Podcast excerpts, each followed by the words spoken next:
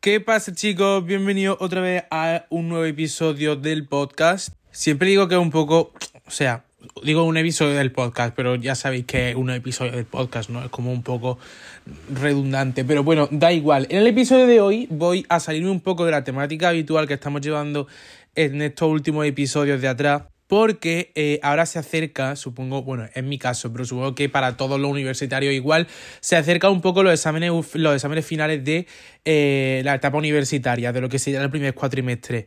Y bueno, en Navidad, los que estáis en el instituto, bachillerato y tal, habéis tenido exámenes. Y bueno, que durante esta fecha me preguntáis mucho eh, cómo me organizo los temas de estudio, de cómo me separo los días para estudiar X asignatura, tal, porque cuando vuelvo a soy un poco reticente. Vuelvo a decir, cuando se acercan esta fecha, subo muchos vídeos a YouTube, bueno, muchos no, eh, un par de ellos sobre la semana de exámenes. Rollo, estoy estudiando esta semana tal asignatura, eh, voy al examen, enseño cómo ha ido el examen, me ha salido de tal forma, hago como una review del examen, luego enseño las notas, tal, y siempre en esos vídeos me dejáis los comentarios de, oye, pues eso, cómo te organizas, cómo estudias, como tal.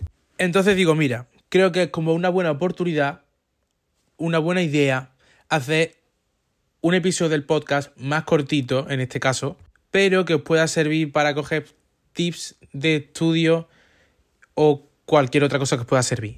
Antes de nada, y ahora que he dicho esto de los tips de estudio tal, quiero que sepáis que yo no tengo muy buen hábito de estudio, o sea, yo no soy la mejor persona del mundo para dar este tipo de consejos, porque aunque mi rendimiento académico sea bueno, porque no es por ese sonar pedante que no quiero sonar, no quiero sonar pedante durante mm, todo lo que dure el episodio, ¿vale? Por favor, no es mi intención, pero sí que mm, tengo que decir la realidad tal cual es. Yo siempre suelo sacar bastante buenas notas y eso, que aunque mi rendimiento y mis resultados sean buenos, no tengo una buena planificación. No una, bueno, sí, una, una buena planificación sí, pero lo que es el hábito de ponerse a estudiar esta hora, de mm, ser consecuente con que tengo que estudiar a esta hora o tengo que volverme de la calle por estudiar o tengo que decir no a X planes por estudiar.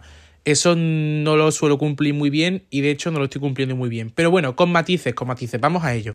Os hablo de mi experiencia actual. O sea, yo tengo eh, los exámenes de la universidad en enero. Si suspendo en enero, puedo hacer la recuperación de esos exámenes en febrero, que no es una recuperación como tal. No es como una recuperación, es más una segunda oportunidad que creo que es específico de mi facultad, se llama convocatoria extraordinaria. Hay muchas mm, facultades, universidades tal que no tienen esa, esa convocatoria extraordinaria, pero bueno, para que lo entendáis más o menos. Y luego tengo la recuperación, si me sale mal, en octubre. Y luego del segundo cuatrimestre yo tengo la eh, convocatoria ordinaria, o sea, la primera oportunidad, por así decirlo, en junio, la segunda en julio y otra vez si suspende, pues vas a octubre. Entonces, ¿en qué estoy ahora metido? Estoy metido en que tengo cuatro asignaturas nada más este cuatrimestre. Pero nada más, ojito, que una asignatura, supongo que sabéis cómo funciona el sistema de créditos de una universidad, ¿no? Bueno, cuanto más créditos tenga la asignatura, es que es más tocha, para que lo podáis entender así.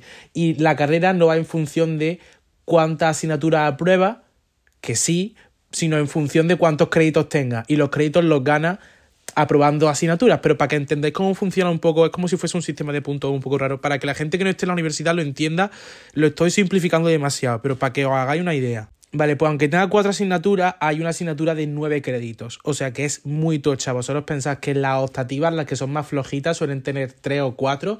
Y las la ordinarias, las normales, las troncales suelen tener seis. Y luego hay algunas tochas de, ya digo, nueve créditos. Entonces tengo bastantes, bueno, bastante no, las cuatro que tengo son tochas. Y por X o por B me he puesto a estudiar muy tarde este cuatrimestre, rollo hasta finales de noviembre.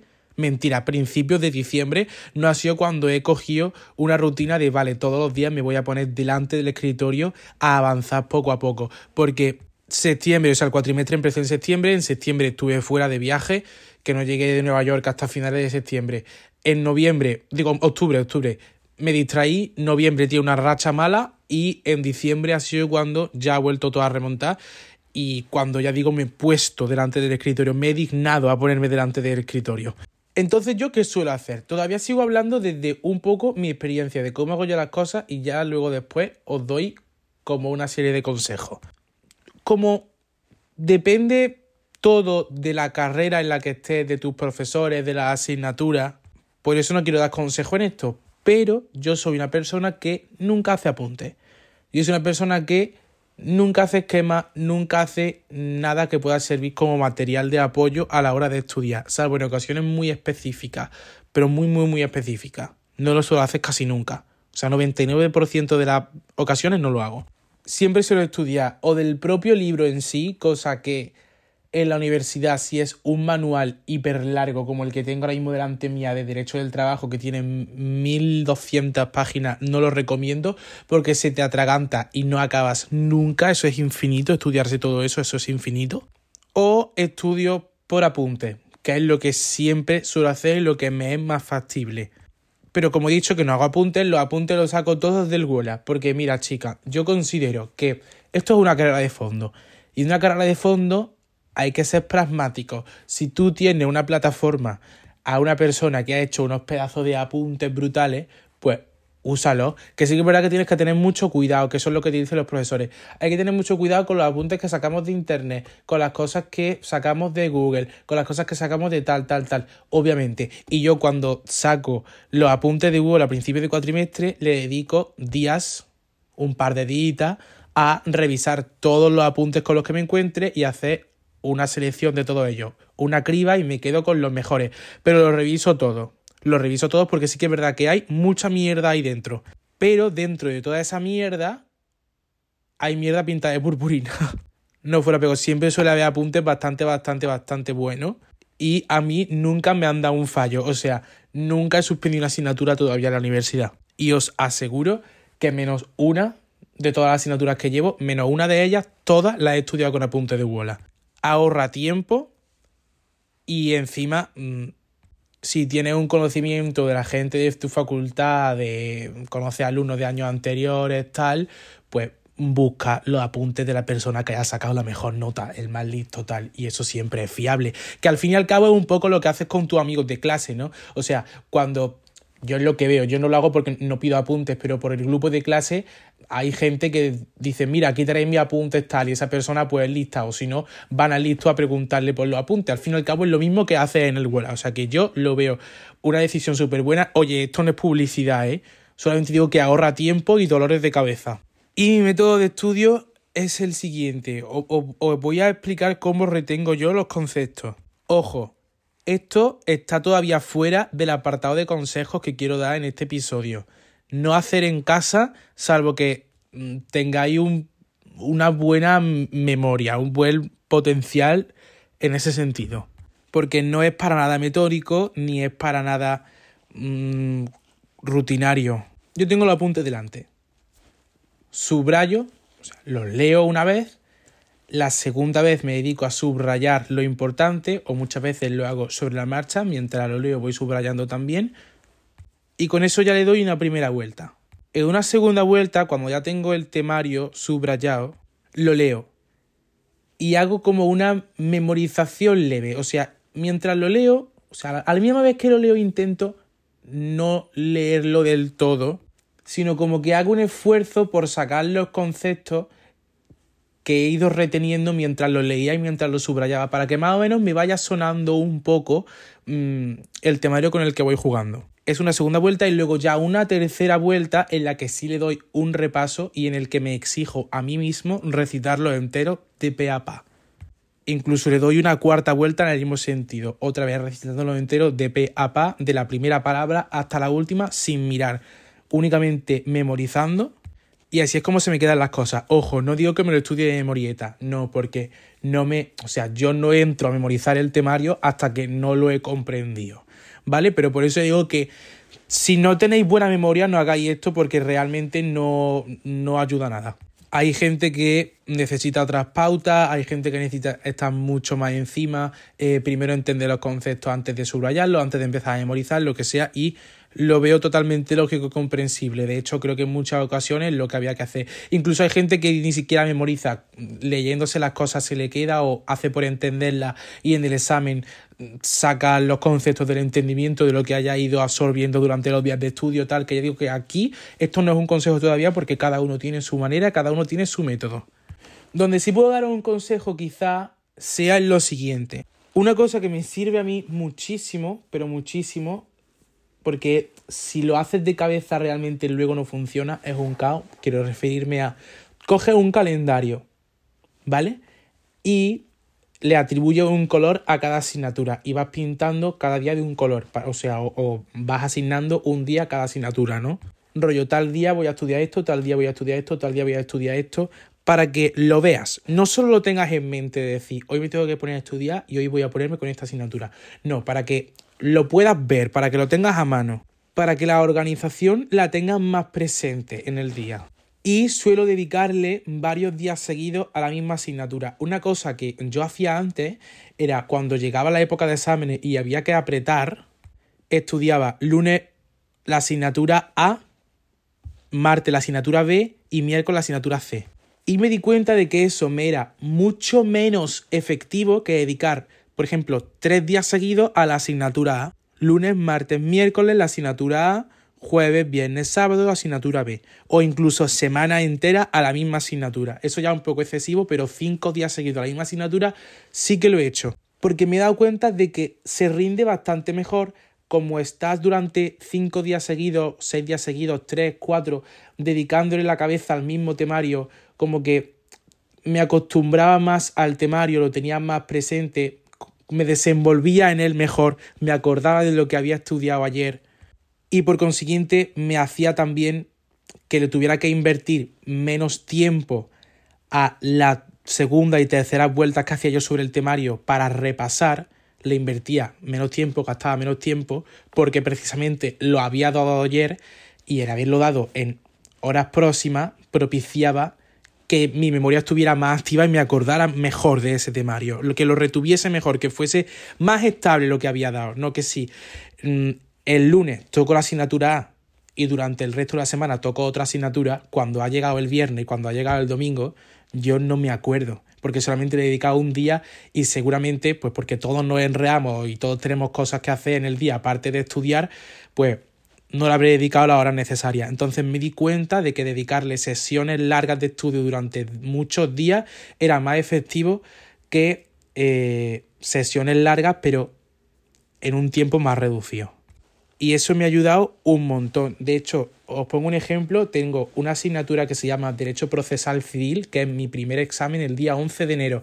Yo no he tocado esa asignatura hasta principios de diciembre. Y de esta forma he conseguido que eh, aparte de acabar con el temario súper rápido, de las primeras y la segunda vuelta de las que he hablado antes, acabar con el temario súper rápido de leerlo, subrayarlo y tal, mmm, dedicándole sesiones largas, se me están quedando mejor las cosas. Ya digo, tengo que darle una buena sesión de memorizar y retenerlo todo, pero me ha ayudado muchísimo a darle salida rápido a esa asignatura.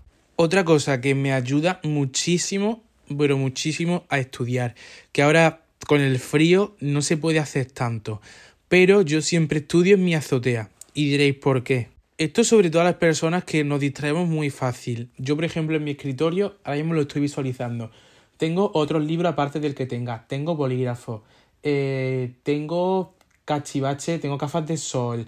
Eh, tengo también el tocadisco, tengo eh, otro móvil, tengo la guitarra por aquí, los auriculares, el mando del ventilador, o sea, cualquier cosa que puedas tener en tu habitación me distraigo con facilidad. Pierdo totalmente el foco. O sea, tengo.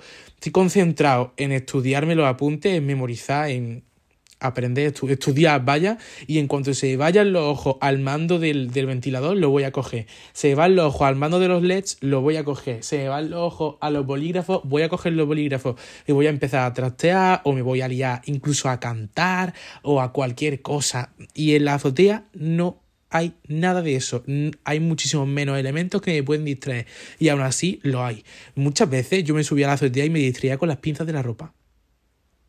Era inconsciente. Me ponía a, jugar, a juguetear con las pinzas de la ropa. Y era, ¿por qué estoy haciendo esto si tengo que estudiar? Y era porque me distraigo muy fácil. Y sabía una cosa que me ha ayudado más todavía, que mis amigos me llamaban loco. Yo hay veces que me he ido al campo a estudiar, al monte, a la sierra Sí, sí, como el que va a hacerse el ermitaño y a rezarle a Dios en peregrinaje. Yo me subí allí mañanas enteras eh, cuando hacía buen tiempo todavía a principios de octubre y en septiembre a estudiar en la montaña porque ahí sí que no había absolutamente nada, nada con lo que me pudiera distraer. ¿Que me voy a poder a, lanzar piedras? No. Os lo juro, me ayudaba muchísimo. Cuanto más podáis alejar de vosotros estímulos o cualquier cosa que sean susceptibles de distraeros, muchísimo mejor y veréis cómo el rendimiento de esa sesión de estudio es mucho más alta. Yo pensaba que era una gilipollez, pero de verdad que me ayuda. Tercer de estudio y también encarado a la hora del examen. Eh, no digáis estudio de todo un poco, cojo el temario con pinza, con cuenta gota, pero al menos sé de todo parte, todas las partes un poco. Y así tengo cubiertas todo lo que me pueda caer en el examen, pero ya digo, cubierto de forma muy muy débil que es que no me da para desarrollar. O sea, si era una persona que con un concepto mínimo tiene la capacidad de enrearse y soltar una parrafada, esa técnica es infalible. Pero si no tenéis esa capacidad y necesitáis tener los conceptos muy claros, es mejor. Y ya digo que yo me puede pasar un poco de las dos cosas, pero es mejor que todo el temario que te sepa, te lo sepas bien, por si te cae en el examen, que puedas estar seguro de ese temario, de esa pregunta, a que conteste vagamente. Y también otro consejo, a la hora de estudiar, pero también encarado a lo que sería el examen, no escuchéis a los demás. O sea, quiero decir, si estáis estudiando o antes del examen ocurre alguna duda, pues preguntadle a vuestros compañeros, la trabajáis juntos, la solucionáis juntos. Eso es perfecto. Pero no me refiero a eso, me refiero a que no escuchéis estos momentos de histeria, por ejemplo, sale a la luz algo que puede caer en el examen que no sabíais que caía y hasta el momento del día de antes, por ejemplo, no os ponéis a solucionarlo y hablarlo por el grupo de la clase, mm, se monta una algarabía, una guerra, fuego, vamos a suspender esto, cómo se hace, madre mía, no tengo ni idea, este empieza a dar su opinión, este empieza a dar su opinión y al fin y al cabo ninguno tiene razón y tú lo has escuchado a todos. Y una cosa que tú en tu cabeza pensaba que tenías clara, rollo, vale, yo esta parte del temario pensaba que me la sabía, ahora por haber escuchado semejante fiesta, por haber escuchado semejante fiesta ya dudas de ella y ya crees que no te la sabes, te es más difícil recordarla, stop. Esas cosas no se escuchan. Yo cuando pasan esas cosas, silencio el grupo de la clase y no lo leo. Al día siguiente meto, vale, estaban hablando de tal, pum, fuera. Y ya está. Igual que en el momento del examen. En el momento del examen es totalmente inútil, pero totalmente inútil. Y eso también yo lo tengo yo comprobado. El ponerse a lo mismo, montar la fiesta, fuego, nos vamos a morir todos, vamos a suspender todo, esto, tal, tal, tal, es totalmente inútil. Y parece una tontería, pero de verdad que no lo es. Porque te pone irascible, pierdes los, los nervios, te tensa y enseguida adopta una actitud semejante al resto de alarma. Cuando para un examen lo mejor es estar lo menos nervioso posible y estar lo más tranquilo posible. Y ya no es eso, sino que no me voy a poner a soltar una parrafada de, de psiquiatría, psicología tal, pero está demostrado que hacer los exámenes o cualquier tipo de prueba, de reto al que te vayas a enfrentar en tu vida, ya digo, un examen, una entrevista de trabajo, lo que sea, ayuda muchísimo al cuerpo, por cuestiones fisiológicas, ayuda muchísimo al cuerpo a tener una buena actitud. Entonces, otra de las cosas que yo hago y es un must, un sí o sí, tengo que hacer esto ante tu examen, es aislarme. Yo me pongo en un asiento que esté alejado del resto. Cuanto más lejos de donde estén todos, mejor. Para oírlos menos para que puedan acercarse lo menos posible a preguntarme cosas, para que yo pueda estar en mi estado de concentración, en mi burbuja y yo pueda tener y disponer de todas mis capacidades en cuanto pueda empezar el examen sin que ningún estímulo externo me altere. Porque de verdad que de cara al examen, la actitud y la predisposición hacen muchísimo. Aunque pueda, ya digo, sonar una gilipollez, pero es totalmente cierto. Otro consejito. Mm, de verdad, esto también es súper importante y se lo comentaba a mi mejor amigo el otro día. A mí me cuesta, como ya he dicho al principio del episodio, decir que no. Rollo, vale, pues. Mm, ¿Vamos a tomar una Coca-Cola? No. Me cuesta decir que no, porque hay que decir que no en ciertas ocasiones. Tienes que estudiar, tienes responsabilidades. Ahí me cuesta muchísimo. Me cuesta muchísimo ser responsable. Con cualquier plan me enreo y a mí me dice, vamos a contás piedra al campo y te digo que sí, soy ese tipo de persona a la que todos los planes le parecen súper bien. Y eso hay que regularlo. Pero también es súper importante salir de vez en cuando durante la época de exámenes para no acumular estrés, para no mantener estrés. Es una cosa de la que yo también me he dado cuenta. No necesariamente salir con los amigos, que perfectamente puedes salir con los amigos, sino ratos largos, a lo que me quiero referir. Rollo, mira, soy más concreto todavía. Estáis estudiando, ¿no? Lleváis todo el día estudiando porque está muy cerca los exámenes finales y hay gente que cuando se acercan los exámenes finales se atrincheran en su casa, no salen, ni siquiera salen de su habitación, no ven a su familia, no, no hacen nada. Literalmente las trincheras, como si fuera la guerra, ahí retenidos, como un ren en una habitación. Y eso tampoco es bueno. A mí, yo, yo sé lo que es eso, yo he hecho eso y te desquicia. Pierdes, y ya no solamente que te desquicia, sino que pierdes rendimiento, pierdes facultades de memorizar, facultades de, mm, como digo, asimilar conceptos, de, de aprendizaje en general. Se pierde muchísimo. Y se nota mucho la diferencia de que hagas durante un día una sesión larga de estudio, rollo, pues vale, voy a estar ahora tres horas seguidas estudiando, pues después de esas tres horas, descanso la mente.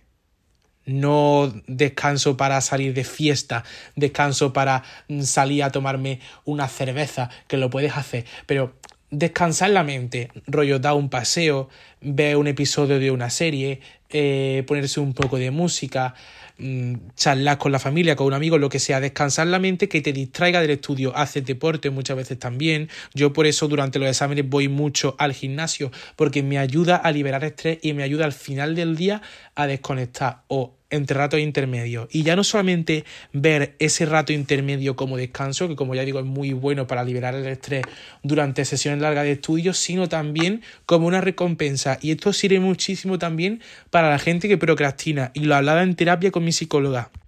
A mí me cuesta ponerme a estudiar. Y ya no solamente con un ejemplo, bueno, sí, como un ejemplo, pero rollo, desde la experiencia personal, me cuesta muchísimo ponerme a estudiar, porque procrastino un montón y dejo las cosas para el día siguiente o para dentro de X horas. Vale, pues en ese periodo de descanso que ya digo que es necesario, me voy a poner una recompensa, que puede ser incluso el mismo plan que vaya a utilizar para descansar. Os pongo un ejemplo. Eh, miércoles, que es una serie que me ha encantado. Otro día hablamos de serie. Miércoles, me ha encantado ya me la he terminado, pero poneros que no me la he terminado, que me queda un capítulo por verme. Vale, pues voy a dedicar miércoles a mi rato de descanso después de un rato largo de estudiar y aparte lo voy a dedicar como, lo voy a emplear como mi recompensa. Es un incentivo de después de hacer una obligación para que yo mismo predisponerme a hacer esa obligación, pero no porque quiera hacerla, que, que, sí, sino porque quiero la recompensa que viene después. Entonces me motiva a hacer la obligación que, que, la precede. No sé si lo estáis entendiendo. Lo hablé en terapia con la psicóloga, muchas veces lo he probado y es 100% efectivo. Al menos si sabes cumplirla y seguirlo todo bien. Ya digo, son cosas que son muy difíciles de coordinar de cara a la época de exámenes, eh, de cara a cuando ya viene el estrés y aunque te sepas la teoría bajo ese estrés pues sepa emplearla menos aún. Pero más allá del estrés, yo creo que son estas épocas, estas fechas mm, en las que tenemos que rendir al máximo cuando más tenemos que buscar la concentración en todo nuestro entorno. Y que el frenesí venga después.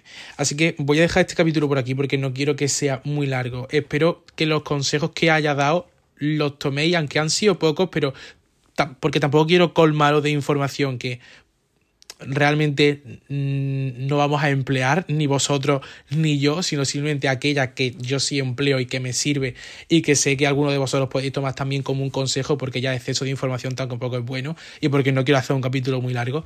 Así que nos vemos en el siguiente espero que haya gustado mucho.